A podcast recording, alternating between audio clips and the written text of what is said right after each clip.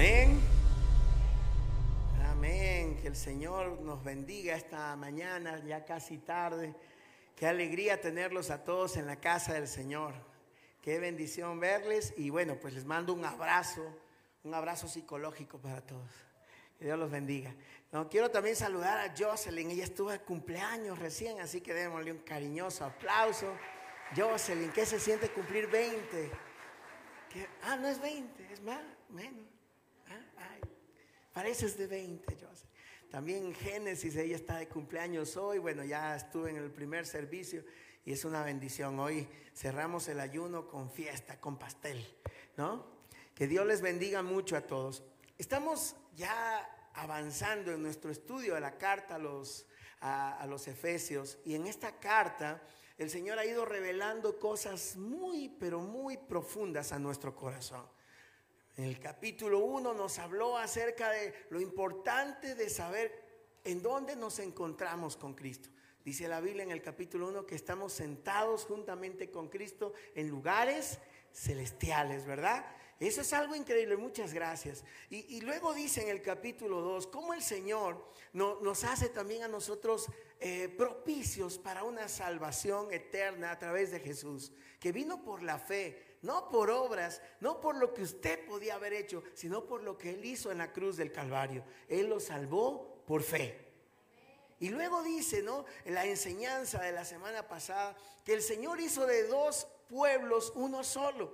Ya no hay extranjeros ni advenedizos. ¿Qué quiere decir eso? Ya no hay aquí ni ecuatoriano, ni venezolano, ni, ni, ni, ni, cubano, ni puertorriqueño, ni baneño.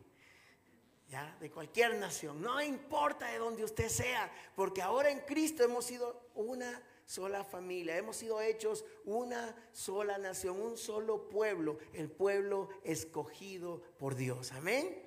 Y esa es la iglesia. Y la iglesia es maravillosa. Pero la iglesia tiene también su proceso de crecimiento, ¿verdad? La iglesia pasa por diferentes etapas donde los que conocen al Señor y van madurando en su fe a través de un proceso hermoso que se llama el proceso de la santificación. La salvación es un acto, es un suceso, es un momento que viene a su vida Cristo y parte su vida en dos. ¿Se acuerdan? Antes fueron, ahora son, decía Pablo a los Efesios. Pero ahora el proceso este de santificación nos invita a que nosotros ya cambiemos de nuestra pasada manera de vivir a una nueva forma de vivir, nuestra pasada manera de pensar a una nueva manera de pensar. Y el Señor en la carta aquí, en el capítulo 4, que vamos a estudiar los versículos del 1 al 16, le antecede con una oración, la cual vamos a leer ya en un momento. Así que el mensaje de esta mañana, del capítulo 3 al capítulo 4, yo voy a colocarle un título que es, es hora de madurar. Así que quiero que mire a la persona que está a su lado, por favor, mire el que está a su lado y dígale, es hora de que ya madures. Vamos, dígale, dígale otra vez, ya madura. Madura, dígale otra vez, madura. Madura como las espinillas de mi tío Paco. Madura. Tienes que madurar. Es tiempo de madurar. Es tiempo de dar pasos. Porque no podemos seguir siendo niños. A los niños, cualquier, cierto, a propósito, a los niños los están esperando en Igle Kids. Así que corran todos los niños. Vayan que tienen golosinas para ustedes. Ustedes no están de ayuno. Sus papás nomás. Y los niños mientras van allá les esperan con una fuente bien rica de brócoli. Vayan corriendo. Y, y, el apóstol Pablo, ¿no es cierto?, nos menciona que ya no somos no debemos ser niños. Y hoy vamos a estudiar esto y cómo somos llamados a madurar por Dios. Entonces, el mensaje de Pablo a los Efesios en este capítulo tiene algo bastante interesante con el llamado a crecer, el llamado a madurar. Hermanos, crecer duele, crecer cuesta. Incluso eh, fisiológicamente el cuerpo sufre cuando crece. Sufre una transformación, sufre, mm, no sé, una extensión del tejido óseo, ¿no? Que, que provoca eh, nuestra naturaleza humana. Ahora, Hay algo importante en esto. Pablo en el capítulo 4, verso del 14 al 16, voy a saltarme un ratito antes de entrar ya al estudio mismo, y con esto vamos a orar por este, esta palabra.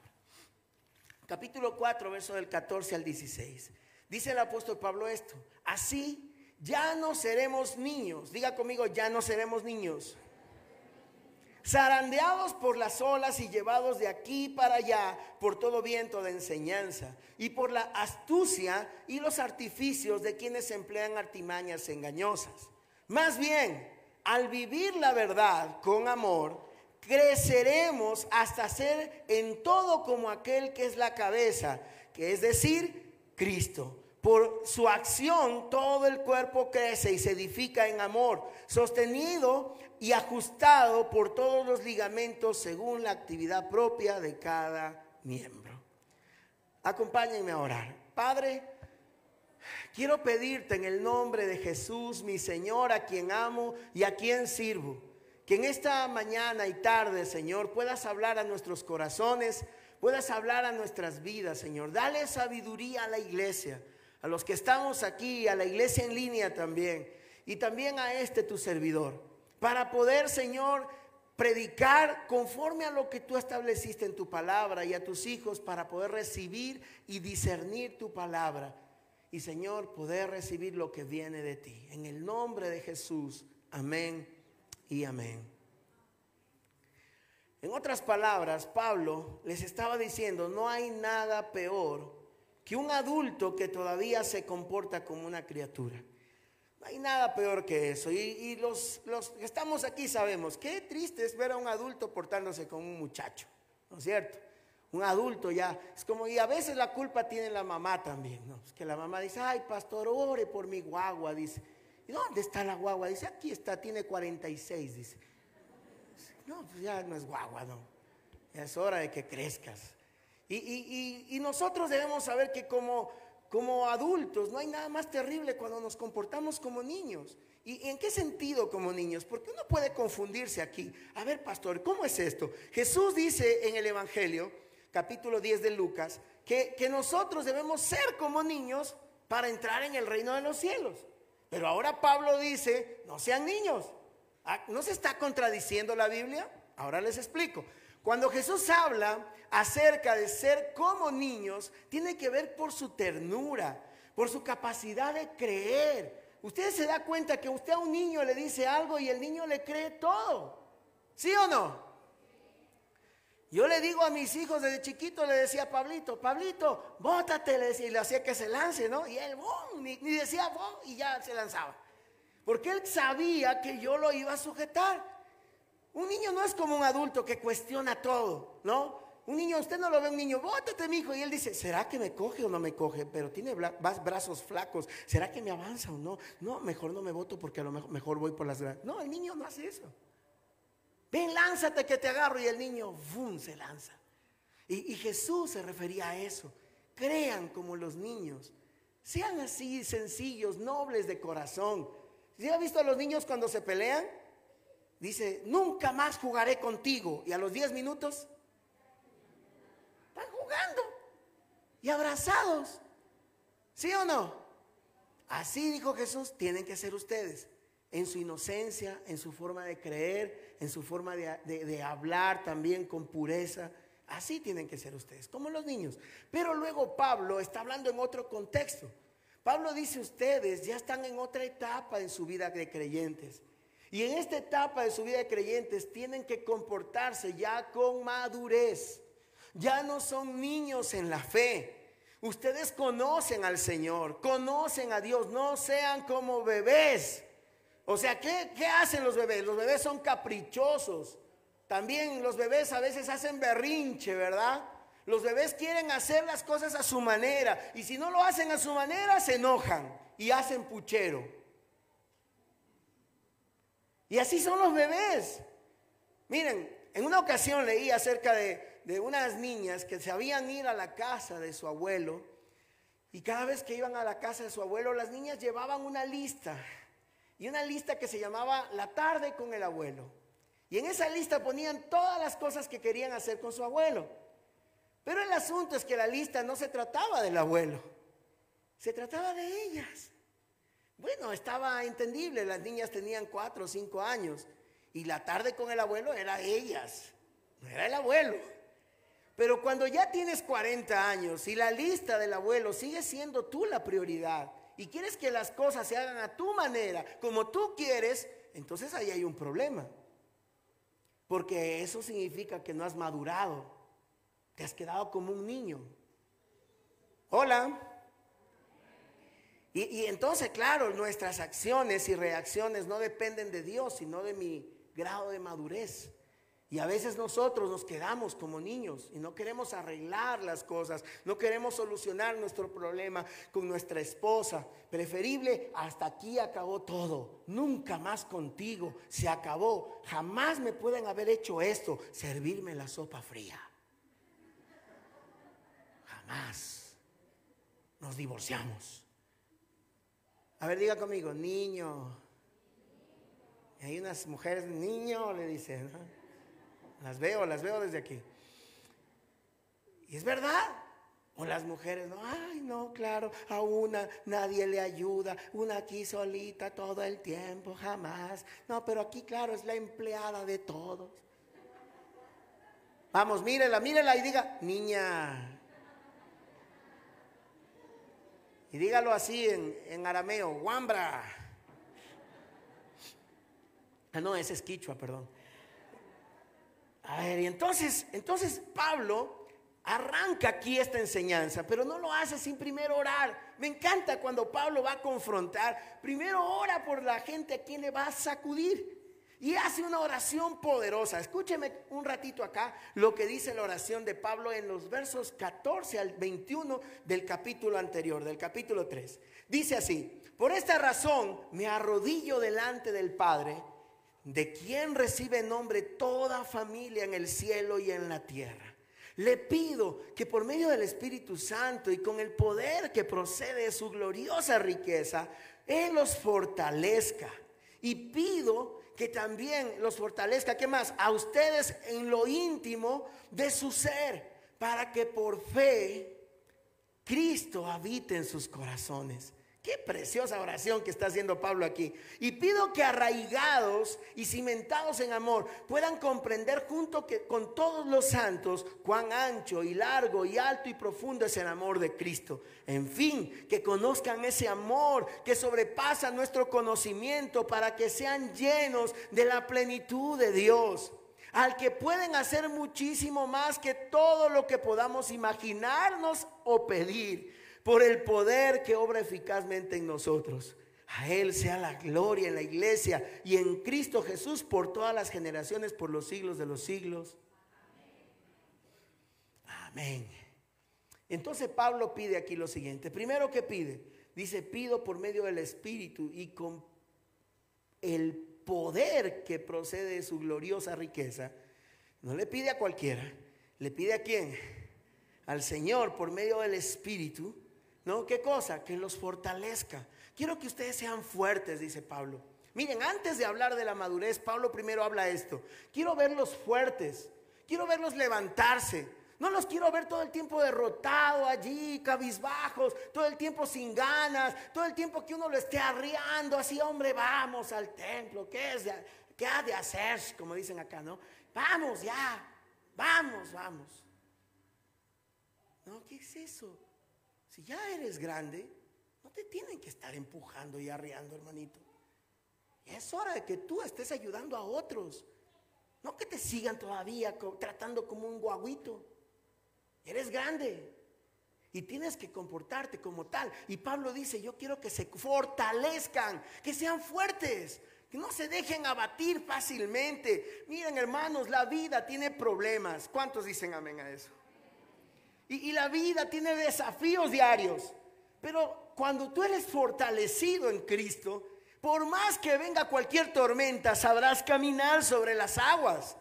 Por más que venga cualquier desafío, sabrás enfrentarlo, porque Cristo va contigo de la mano. ¿Cuántos dicen amén por Dios a eso? Mire, el Señor nos dice en su palabra esto.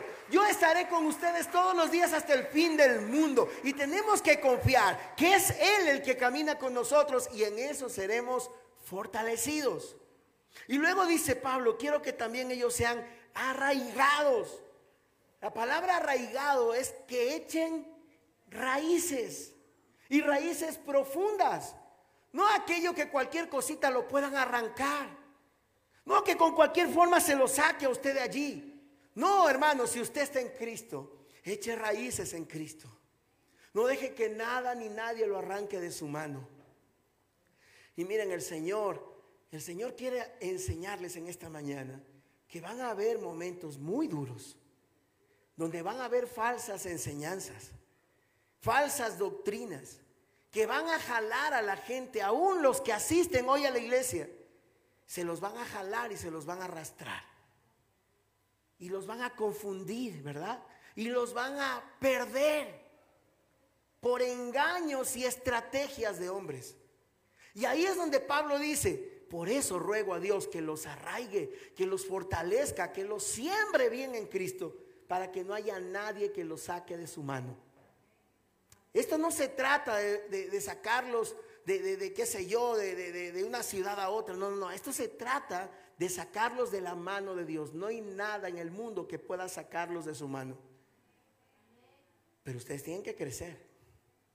Porque si no crecemos, no entendemos. Y Pablo le dice esto a la iglesia de Éfeso. Y ora también para qué? Para que a fin conozcan ese amor del Señor. Incluso yo me acuerdo cuando con mi esposa fuimos profesores de escuela dominical, ¿te acuerdas mi amor?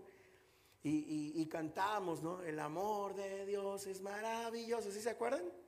Tan grande es el amor de Dios, tan alto que no puedo, profundo que no puedo tan ancho que no puedo.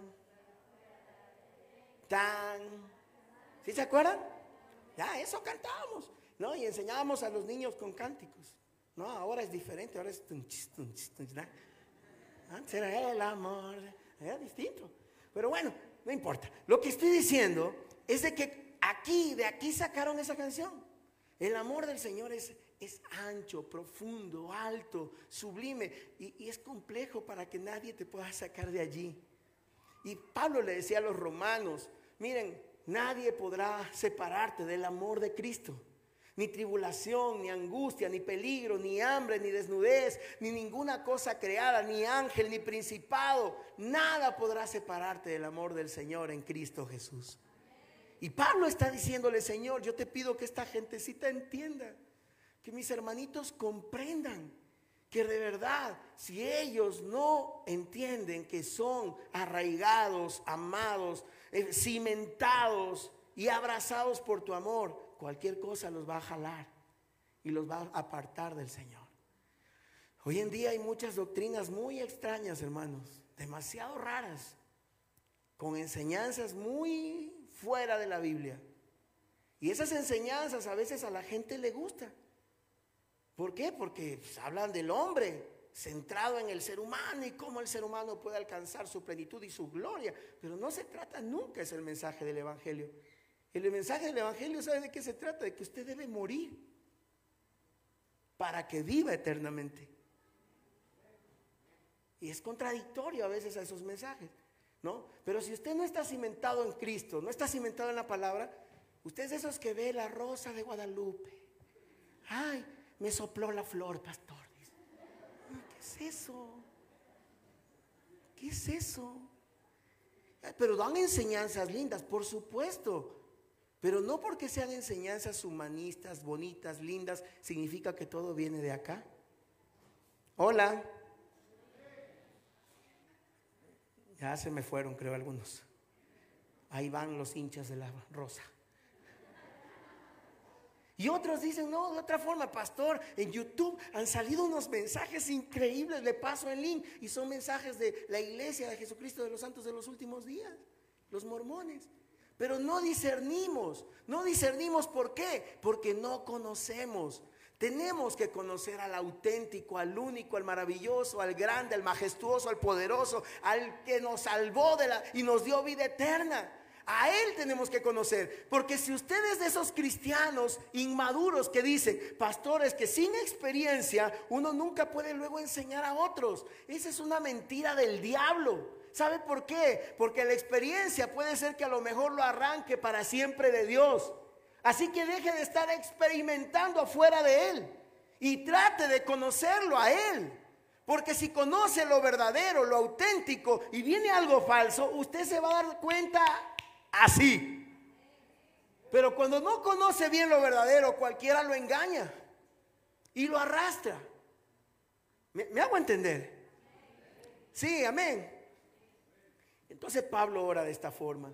Y al orar de esta forma, ahora nótese, lo que él dirá a continuación en el capítulo 4, versículo 1.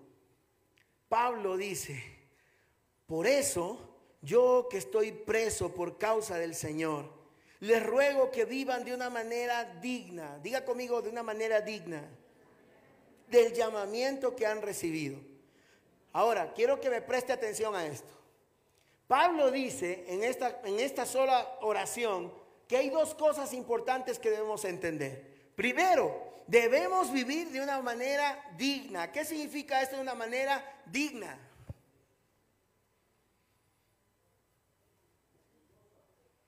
Una manera honrosa, ¿no es cierto? Una manera digna. ¿Qué nos dice? Dar la talla. Una manera digna, que se comporte como debe comportarse. Miren, por ejemplo, yo digo, si yo voy a un consultorio médico, ¿no es cierto? Ustedes han visto, los doctores, sí, son bien elegantes, ¿no? Aquí veo algunos, ¿no? Y siempre se ponen bien, su bata bien limpia, todo así, cosa que uno hasta cuando entra, entra con respeto ahí, ¿no? Doctorcito, dice, Y se sienta, ¿no? A escuchar lo que le van a decir. Pero cuando usted llega y encuentra un doctor así todo mechoso, así con arañas que le caminan ahí, la bata sucia así, ¿no? Y uno llega ahí y dice, Dios mío, no, ya me voy. ¿Qué hago aquí? ¿Por qué? Porque ese profesional no se está vistiendo de una manera digna, adecuada, apropiada, como debe ser. Hola. Asimismo, ustedes deben revestirse de Cristo. Porque la segunda cosa que Pablo dice aquí, todos ustedes han sido llamados por Dios. Todos, no solo los pastores, no solo los de la alabanza, no solo los servidores, todos los que estamos aquí. Diga conmigo, todos. Todos hemos sido escogidos por Dios y llamados por Él a servirle. ¿Y dónde debemos servirle? En todo nuestro contexto, donde quiera que nosotros nos desarrollemos. Por ejemplo, ¿no es cierto? Ustedes son médicos, ahí en su consultorio, vivan dignamente como llamados por Dios. Y denle lo mejor a sus clientes. ¿Por qué? Porque así son los hijos de Dios. Siempre hacen lo mejor. Y usted que tiene su taller ahí de jeans y está fabricando jeans, haga con la mejor calidad, haga de la mejor manera, hágalo dignamente, compórtese con sus empleados de una manera correcta, respételos, honrelos dignamente. Y eso dice la palabra. Usted que tiene la empresa de los zapatos también, por favor, no le ponga una tachuela menos, póngale doble. Hágalo con dignidad, hágalo bien, porque usted no está representando ahora a Cristian, usted representa a Cristo.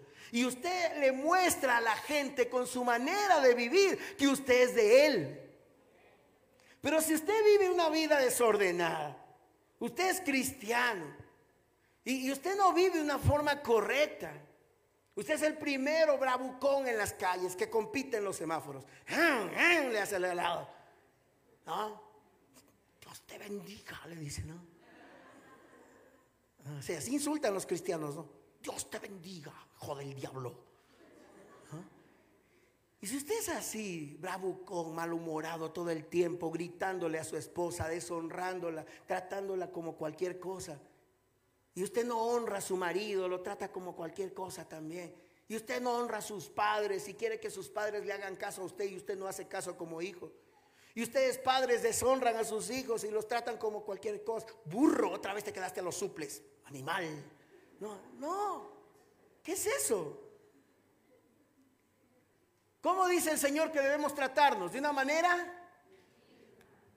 nosotros representamos a un reino inconmovible, porque todos nosotros somos llamados por Dios.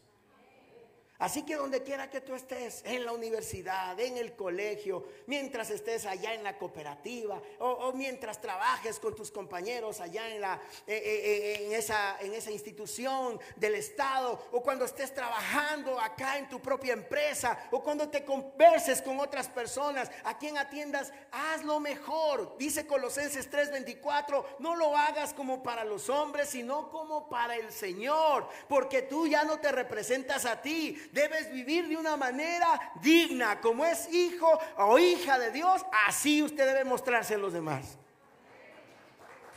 Aleluya.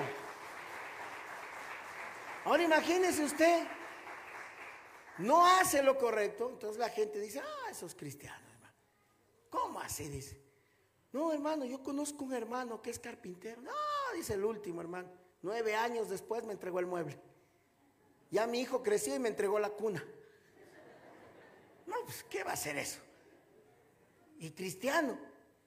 Y el hermanito dice, disculpe, es que estaba en ayuno y oración y también no podía porque tenía vigilias. No, hermano, sea responsable. Compórtese dignamente, como es de un hijo y una hija de Dios. Amén. Ahora el Señor nos da unas características, nos muestra que unas virtudes que tienen que ser tomadas en cuenta para aquellos que se comportan con dignidad como hijos e hijas de Dios, como siervos de Dios. Versículo 2, siempre pórtense de manera humilde y amables y pacientes y tolerantes con unos con otros en amor. Esfuércense por mantener la unidad del espíritu mediante el vínculo de la paz. Hay un solo cuerpo, hay un solo espíritu, así como también fueron ustedes llamados a una sola esperanza. Quiero que entiendan esto. El apóstol dice esto. Hay características para aquel que se porta dignamente y la primera característica es humildad. Usted no puede decir que es un hijo de Dios y es un tipo arrogante una tipa arrogante, así que ni usted se aguanta. No, tiene que ser digno de ser llamado hijo. ¿Por qué? Porque si usted está representando al Señor y usted es un tipo arrogante, un tipo altivo, ¿no? La Biblia dice esto, que hay seis cosas que Dios abomina y aún siete abomina su alma. Y la primera de la lista es el de ojos altivos. O sea, el que se cree más que otros el, el is nice, ¿no? Que viene del griego muy, muy. ¿Sí me hago entender? Y entonces, claro, se comporta de una manera arrogante. Y la gente dice, ¿y ese será cristiano? ¿Cómo así? Dice ese cristianito. Usted lo ve, camina así, aleluya, gloria a Dios. Quiere que todo el mundo le haga la vena. Cuán grande es él, quiere que le cante arrogante. El Señor dice en su palabra, en el Salmo 138, que la gloria de Jehová es grande, porque Jehová es excelso en sus caminos, porque Jehová tiende a quién? Al humilde, pero mira de lejos al altivo. Entonces, la arrogancia no es una característica de los hijos de Dios. Si alguien le falló, ¿qué tiene que hacer usted? Perdonar. Porque si usted no perdona, eso también es orgullo.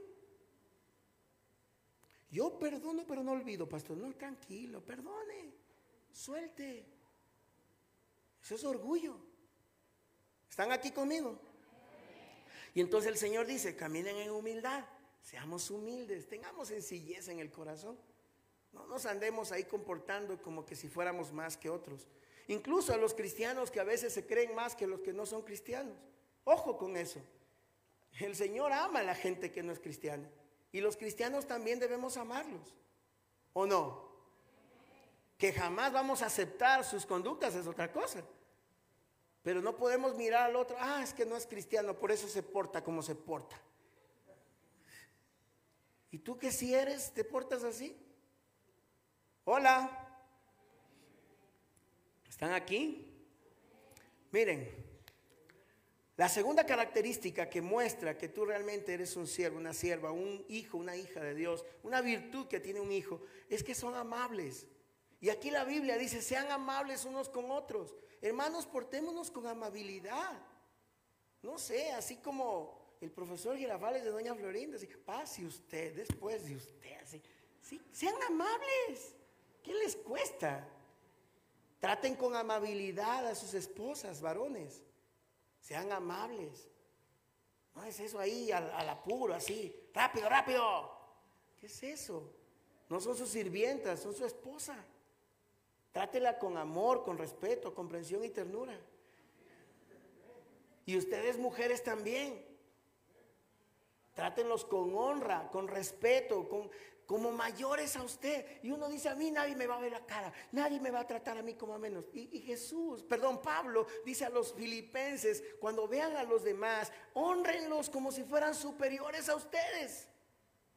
Y nosotros queremos, no, a mí nadie me trata de pisotear. ¿Sí se da cuenta? Diga, al que está a su lado, no seas niño.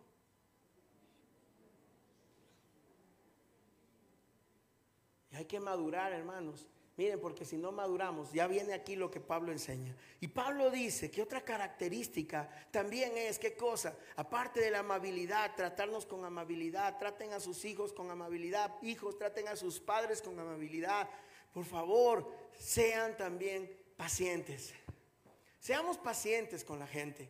Hermanos, habrá personas que sí les gustan las cosas de Dios, van a caminar rápido con Dios, pero otros no, van a ser más lentos en eso. Pero ustedes no estén ahí impacientemente, ya, ¿qué, qué pasa? Ya tienes que venir, y esto y lo otro, y le cae encima a uno. No, no, no sean impacientes, sean pacientes. Sean pacientes también cuando van al doctor. Aquí la doctora Linda me cuenta que los, los pacientes, yo no sé por qué les llaman pacientes. Son impacientes, ¿no? Imagínense el caso de un testimonio ahí. Una llegó ahí, ya pues ahí, ¿qué hace que no me atiende? Sentadote escribiendo recetas. Así. Y cuando mi esposa dice, a ver, pase, pase, ya, le toca a él. Pastorita, Dios la bendiga. Cristiana ha sido impaciente. Y a veces esa es una característica de alguien que todavía no ha dejado de ser niño. Los niños son así. Usted le dijo, te voy a dar un chupete, olvídese. Hasta que no le dé. ¿Sí o no? Y, y, no hay problema porque son niños, pero si usted ya tiene 50, ya tiene 40 y sigue comportándose de la misma manera impaciente, que si no hacen las cosas en su tiempo, usted se va yo me voy aquí. Aquí no hay, aquí no hay unción. ¿Qué le pasa? La característica de un creyente es ser, sea paciente, aprenda a hacerlo. No es algo que se nace siendo. La paciencia es algo que se desarrolla. Y a veces el Señor, dice la Biblia, envía pruebas para que nosotros aprendamos a ser pacientes. ¿Están aquí? Uy, esto está poderoso, hermanos. Y ahora dice también, sean tolerantes unos con otros. ¿Cómo nos cuesta a veces tolerar a los demás? ¿No? Sí, de verdad. Más de uno a veces nos cuesta, ¿no? Imagínense en tiempos de Jesús. No había Igle Kids. En tiempos de Jesús no había Igle Kids. Y los niños mientras Jesús predicaba, ¿dónde estaban? ¿Y qué hacían los niños? ¿Se sentaban a oírlo porque era el maestro? No. Gritaban, jugaban, zapateaban y todo. Y a veces aquí cuando los niños chiquitos hacen bulla, uno está así. Uy, esa guagua, interrumpe al pastor. Sean pacientes y tolerantes. Las personas tienen diferentes realidades.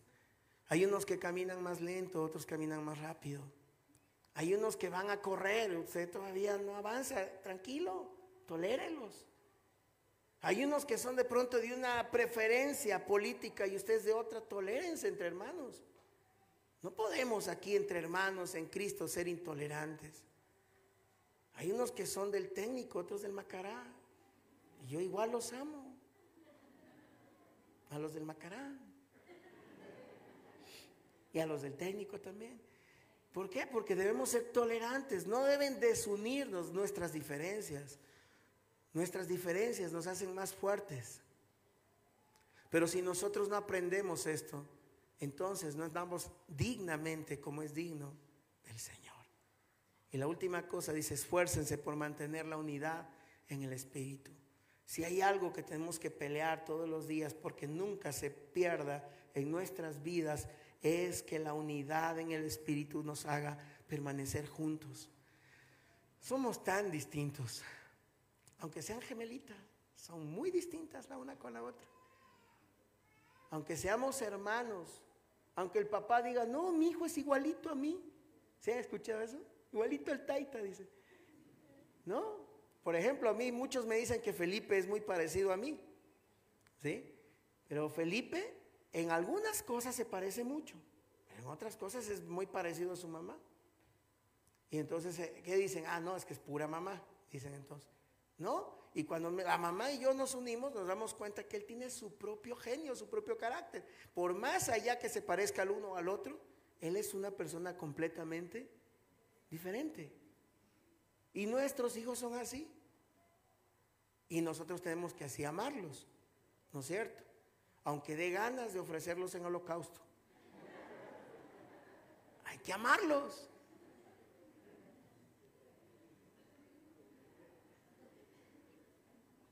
Mm, los papás así están, mmm, holocausto. Hermanos, hermanos queridos, el Señor nos está llevando a crecer.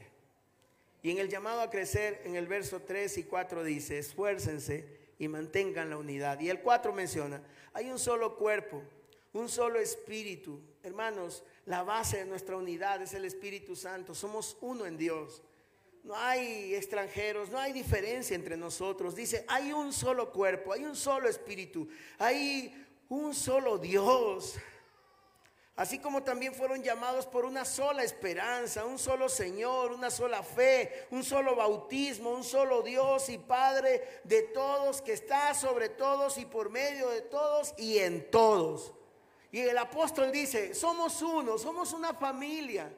La familia que aquí se llama Bato Norte, somos una familia. Tenemos diferencias, tenemos quizás muchas cosas que nos van a, diferenciar, pero hermanos, hay cosas que nos unen más que de las que nos diferencian. Y una de las cosas que nos unen es esta, por ejemplo, ¿cuántos de ustedes fueron salvos por medio de la fe en Cristo? ¿Verdad? No hay diferencia, sea pastor, no sea pastor, todos somos salvos por Cristo. ¿Cuántos de ustedes aman al Padre Celestial? Es uno solo, no andamos buscando otros padres, es uno, ya tenemos un papá en el cielo. ¿Cuántos de ustedes fueron bautizados en el nombre del Padre, del Hijo y del Espíritu Santo? Y a los que no dijeron amén, el 30 de julio los vamos a bautizar. Van a haber bautizos. Entonces, si me hago entender, hay un solo bautismo, hay una fe, hay una esperanza.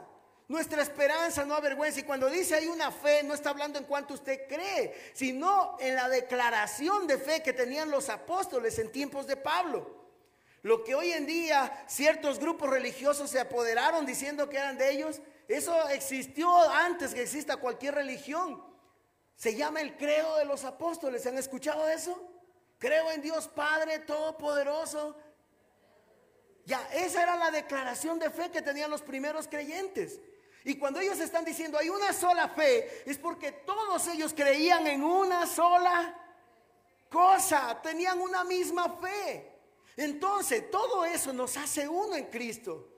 Así que no podemos andar buscando división entre hermanos, no podemos andar separándonos entre hermanos por una razón. De las seis cosas o siete que abomina el Señor, una de las que más no le gusta es aquel que causa discordia entre hermanos. Entonces, si el Señor nos está diciendo, vivan en unidad, ámense los unos a los otros, tolérense. Ámense, acéptense como son. No dice acepten los pecados y pásele por alto. No, eso será alcahuete, no ser hermano. Uno tiene que confrontar en amor y confrontar con amor y con la palabra. Pero luego también entender, aún así, aunque este hermano es un inmaduro y no le gusta crecer y no quiere crecer, yo igual lo quiero amar y lo voy a amar hasta el final. Hermanos queridos, yo los amo con todo mi corazón. Y de verdad que los amo. Y, claro, hay veces que también a más de uno quiero ofrecerlo en holocausto también. Porque parece que ya da pasos con Dios y después da 20 atrás. Pero mi trabajo como pastor, aquí viene a continuación, verso 11, dice la Biblia, que el Señor constituyó a unos apóstoles, a otros profetas, a otros evangelistas, a otros pastores y a otros maestros. Ahora, para aquellos que no han entendido esto, y que han escuchado enseñanzas distorsionadas, les voy a enseñar algo que no se van a olvidar nunca. No existe jerarquías en estos grupos. ¿Sí me hago entender? No hay jerarquías, escúcheme. Alguien una vez me dijo, ay, es que conocí al apóstol. Dice, usted solo es pastor. No es así. A unos hizo apóstoles. Y la palabra apóstol significa enviado. Lo mandó el Señor a abrir iglesias, lo mandó a multiplicar el reino. Usted ve una persona con ese llamado que está cacayaca y güey, ese es un apóstol. Que ahora los llamamos misioneros. Pero están haciendo una obra de Dios. ¿Sí me hago entender? Pero a otro lo hizo profeta y el Señor le da revelación y le da palabra de edificación, de exhortación y también de confrontación. Y confronta al pueblo. Y, a veces revela cosas profundas del corazón y el Señor dice, wow, ese profeta es de verdad. Y uno dice, eso es lo que el Señor edificó. Y luego hay otros que son evangelistas, están ganando gente todo el tiempo. A todos empieza a predicar, llega uno y lo primero que hace es predicarle. Lo que no para es por porque es parte de sus dones, de su llamado. Y hay otro que en cambio está siempre buscando cuidar que las ovejas no se descarríen, empezar a enseñarles. Les enseña Efesios capítulo 4 y ese se llama el pastor, que tiene que llevarles a pastos frescos, en palabra que les ayude a crecer. ¿Me hago entender? Y también hay otro que es el maestro que enseña las escrituras y cuando enseña uno es tocado y transformado. Entonces ninguno de uno, ninguno de otro es mayor que otro. Todos son hechos por una sola razón. Y mira el verso 12, por favor. A, fin de qué los constituyó el Señor a unos así. ¿A fin de qué? ¿No tenemos el versículo, tal vez, chicos? ¿No? No importa. Vean en su Biblia, por favor. Miren, ¿qué es lo que dice allí? A fin de que el Señor les, les constituyó a uno así, a otro asado, a otro cocinado. ¿A fin de qué? De capacitar al pueblo de Dios para la obra del servicio, para edificar el cuerpo de Cristo. En otras palabras, el Señor me ha enviado a mí a predicar cada semana. ¿Sabe para qué? Para capacitarlos formarlos, ayudarlos a crecer para que usted también les sirva a Dios. Porque ¿cuántos son llamados aquí? No unitos. Fuiste llamada y escogida por Dios para servirle. Entonces mi trabajo como pastor es edificarlos, a capacitarlos, enseñarles, para poder luego verles a ustedes crecer a la estatura de quién? A la estatura, dice, de un varón perfecto. ¿Y quién es ese varón perfecto? Cristo Jesús. Nadie los va a mover de ahí, hermanos. Cuando ustedes alcancen la estatura del Señor, cuando ustedes busquen ser como Jesús, no habrá poder humano que los robe de allí. Porque ustedes mantendrán siempre fuerza y firmeza en todo lo que hacen. ¿Cuántos dicen amén y le dan gloria al Señor? Miren. Ahora el verso 14. Gracias, hermanos. Qué rico café, hermano. Sin café es imposible agradar a Dios. No, sin fe, sin fe. Miren, ¿qué dice aquí en el verso 14? Ahora sí, en ese contexto Pablo dice, ya no quiero que sean más niños, porque los niños van a ser zarandeados por cualquier ola y llevados de aquí para allá por todo viento de enseñanza. Hernán, ¿puedes acompañarme un ratito aquí? Carlos, ¿puedes venir un ratito? Mira, voy a enseñarles algo gráficamente. ¿Sí? Hernán, tú te vas a poner de la esquina allá. Carlitos, aquí. ¿Ok? Escúcheme lo que va a pasar aquí. Escúcheme. Dele la mano allá. Allá, dele la mano. Conozcanse, Hernán, Carlos, Carlos Hernán. Ya. Cristian. Ahora sí, dense la mano en confianza. Miren, yo voy a representar al mundo, al diablo, sus artimañas, sus malas doctrinas y todo lo demás. Hernán representa a Jesús, porque él es más bonito. Y Carlitos es el cristiano, el que está luchando todos los días por vivir como Dios quiere. Amén. Ahora dice la Biblia que si Carlos no madura, no crece, el mundo es bien astuto y va a entretenerlo y el rato menos pensado lo jala. Lo jala. Y él mire cómo está medio suelto de Jesús. Y el mundo, tarde o temprano, si él se sigue despistando, lo va a volver a jalar. Y lo va a soltar de Jesús y lo va a llevar por otro camino. ¿Me explico? Ahora miren, ¿qué tal si Carlos echa raíces con Jesús? Ahora no le des la mano, abrácelo, bien así, como ñaños. Y el mundo y las falsas doctrinas y, todas las estratagemas del diablo van a querer sacarlo de allí. Pero cuando venga el mundo a jalarlo, Carlos está tan abrazado, abrázalo bien, tan abrazado de Jesús, que donde yo llevo a Carlos, me traigo a Jesús con él. Y él nunca se va a soltar de Jesús porque se cimentó en Cristo, echó raíces en Jesús. Él dijo, yo ya no voy a ser más un niño, voy a ser un hombre de Dios y me voy a abrazar tanto de Jesús que no habrá poder humano que me saque de allí. Eso es lo que está diciendo el apóstol Pablo. Gracias hermanos. Qué increíbles actores que son. Uy, casi me desgonzo el brazo. Qué fuerte ese Carlos. No tiene manos, tiene tenazas, tiene. Y entonces Pablo les dice esto. Ustedes van a ser zarandeados por el mundo. Las doctrinas falsas los van a zarandear. ¿Saben? Hay doctrinas que le enseñan a la gente. Cuando no está bien cimentado en el Señor, escucha por ahí una enseñanza y dice, ay, eso ha de ser de Diosito. Y se va detrás de eso. Hay hoy en día, ¿no? Personas que conocí hace poco y me contaron algo triste. Ellos me dicen que empezaron a introducirse en el estudio de la Torá y de la palabra y yo amo al pueblo de Israel con toda mi alma. Pero ellos empezaron a excavar demasiadas cosas que luego de un tiempo empezaron a hacer ya hasta la búsqueda de su linaje porque dijeron que ellos no son ambateños, son del linaje de Israel. Hermanos, nosotros somos gentiles. Si yo hice el otro día para ver mi árbol genealógico, ellos dicen que son de la tribu de Judá, pero yo vi, yo soy de la tribu de Rumiñahui. es que es así. No, pero mire, escúcheme, escúcheme.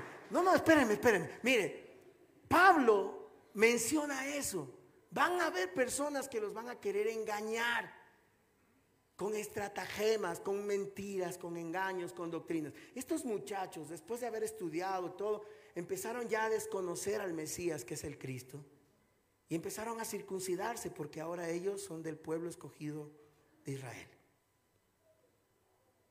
¿Cómo le puede pasar eso a un creyente?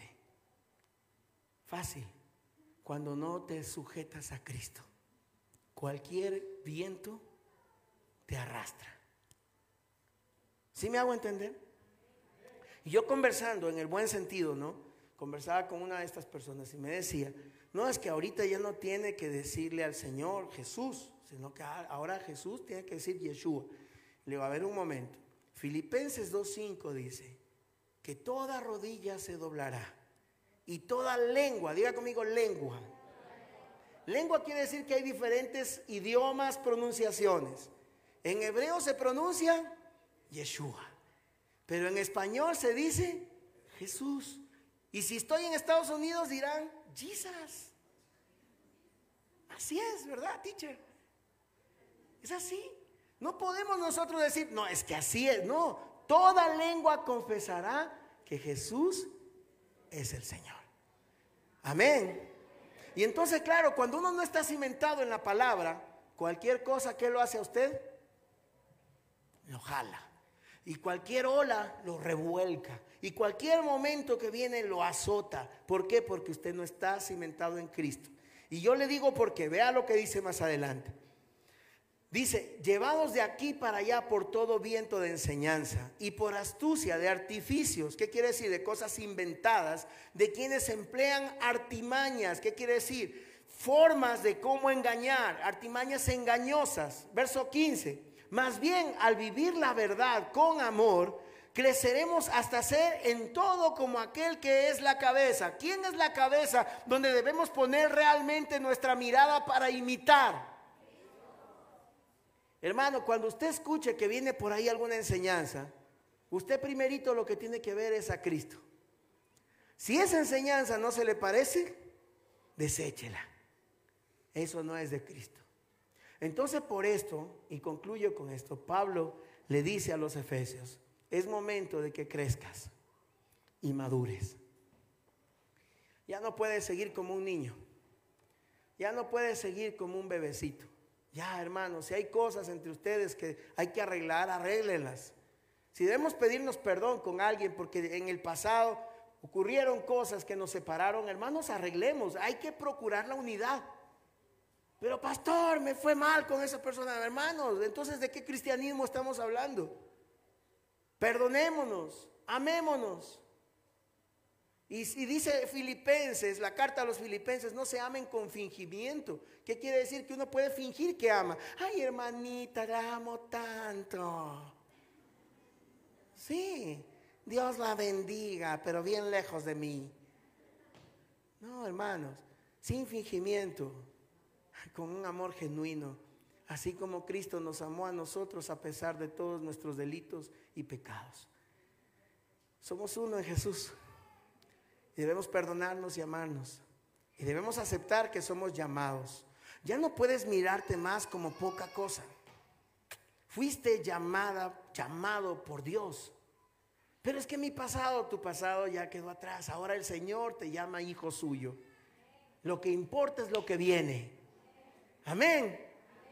Es que pastor, yo no sé si yo debería hacer algo. Miren hermanos, donde quiera que Dios te puso, tú tienes que mostrar a Jesús. Y, a propósito, habrá unos a quien Dios lo va a levantar a lo mejor como pastores de una iglesia. Nosotros estamos formando un equipo pastoral aquí en la iglesia. Angelito y Pili ya vienen ayudándonos un buen tiempo con esto. Y hace poco Hernán y su esposa aceptaron también el pastorado con los jóvenes. Denles un aplauso y bienvenida al club.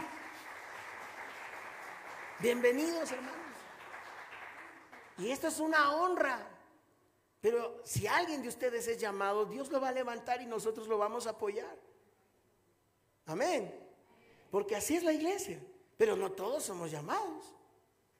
Otros somos llamados a otra cosa. A desarrollar nuestros dones en otro lado. Pero somos parte de una misma iglesia. Somos un pueblo, una nación santa, un real sacerdocio, un Cristo, una fe un bautismo, un Dios y Padre para la gloria de todo, de todos y en todos.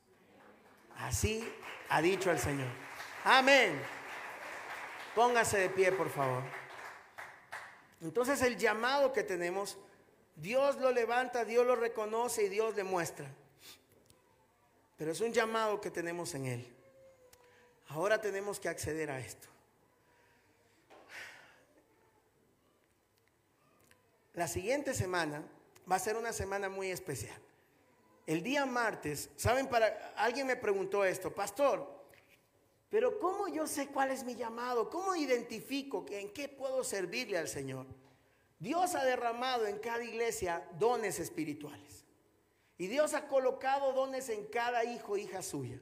Puede tener uno o más dones.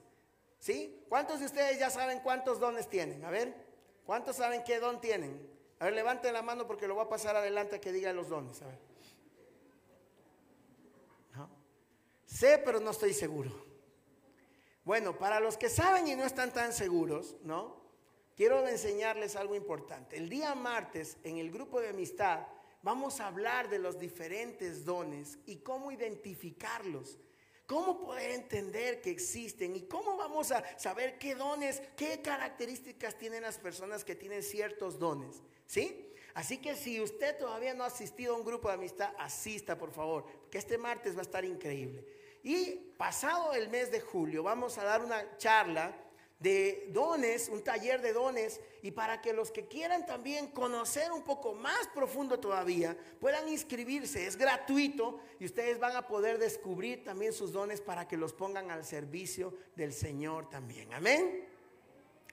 Entonces yo quiero invitarles en este momento a que el Espíritu Santo de Dios pueda tocar nuestros corazones, pueda llenarnos ahora de su presencia y pueda ayudarnos a identificar nuestro llamado. Los dones y los llamamientos son irrevocables. Jenny, una vez que Dios ya te pone algo en el corazón, no te lo quita nunca. Dios jamás te quita y te pone. no, eso no hace Dios.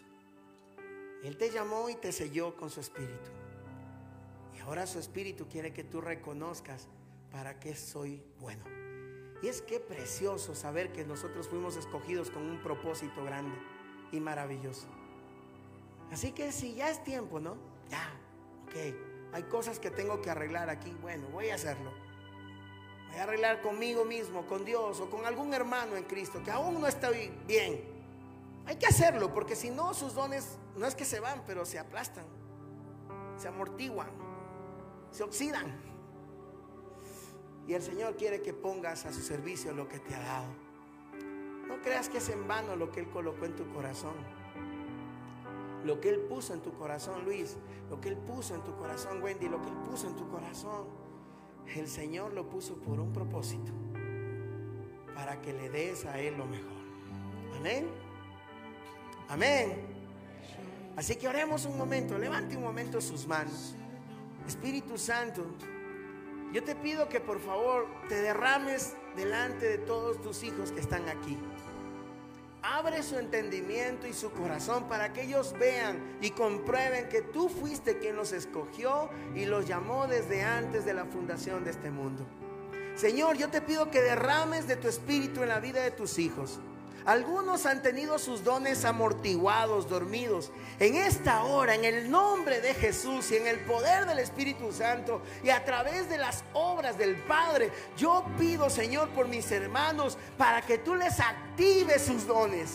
Actívales ahora el don de sabiduría, el don de profecía, el don de sanidad, el don de lenguas, el don de liderazgo, el don de servicio. Señor, activa los dones en la iglesia. Que tus hijos, Señor, como buenos hijos tuyos, Señor, puedan mirar que tú los escogiste y los capacitaste y los llamaste con un propósito eterno. Oh Señor, que podamos servirte desde donde tú quieres que te sirvamos. No a todos Dios los está llamando a ser pastores, hermano, pero hay algunos que sí. No a todos Dios los está llamando a ser apóstoles, ni profetas, ni, ni quizás este, eh, evangelistas o maestros. Pero a lo mejor ahí donde Dios te puso va a desarrollar dones de sabiduría, dones de palabra de conocimiento, dones de palabra de ciencia, dones proféticos, dones que traen una evidencia de que Cristo sigue vivo en medio de su iglesia. Yo te pido, Señor, en el nombre de Jesús, obra en la vida de tus hijos. Obra en el corazón, obra en sus pensamientos. Si ha habido algo, Señor, que ha estado deteniendo el fluir de tus dones, ahora te pedimos perdón y te ponemos todo en tus manos. Ayúdanos, Señor, a ser instrumentos tuyos en medio de esta generación y en medio de este tiempo. Y hay un cántico que dice, heme aquí, Señor,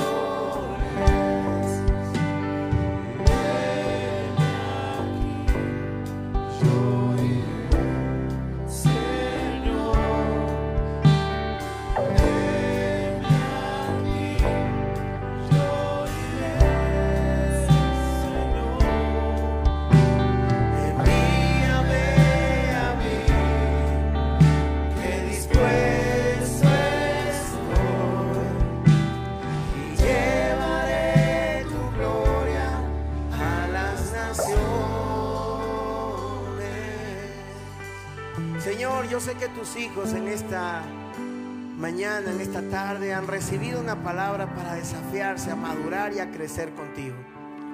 A reconocer cuáles son esos dones, e-, esos ministerios que colocaste en sus vidas. Yo te pido, Señor, que hoy sigas hablando a sus corazones el resto de este día y esta semana. Pero también tu palabra hoy nos enseña que somos uno en Jesús. Somos un solo cuerpo, un solo pueblo, un linaje escogido, nación santa, pueblo adquirido por Dios, para llamarlas aquellos que estaban en las tinieblas a su luz admirable. Y yo quiero invitarles a hacer algo especial. De aquí en adelante, hermanos, ya no nos veremos más como extraños.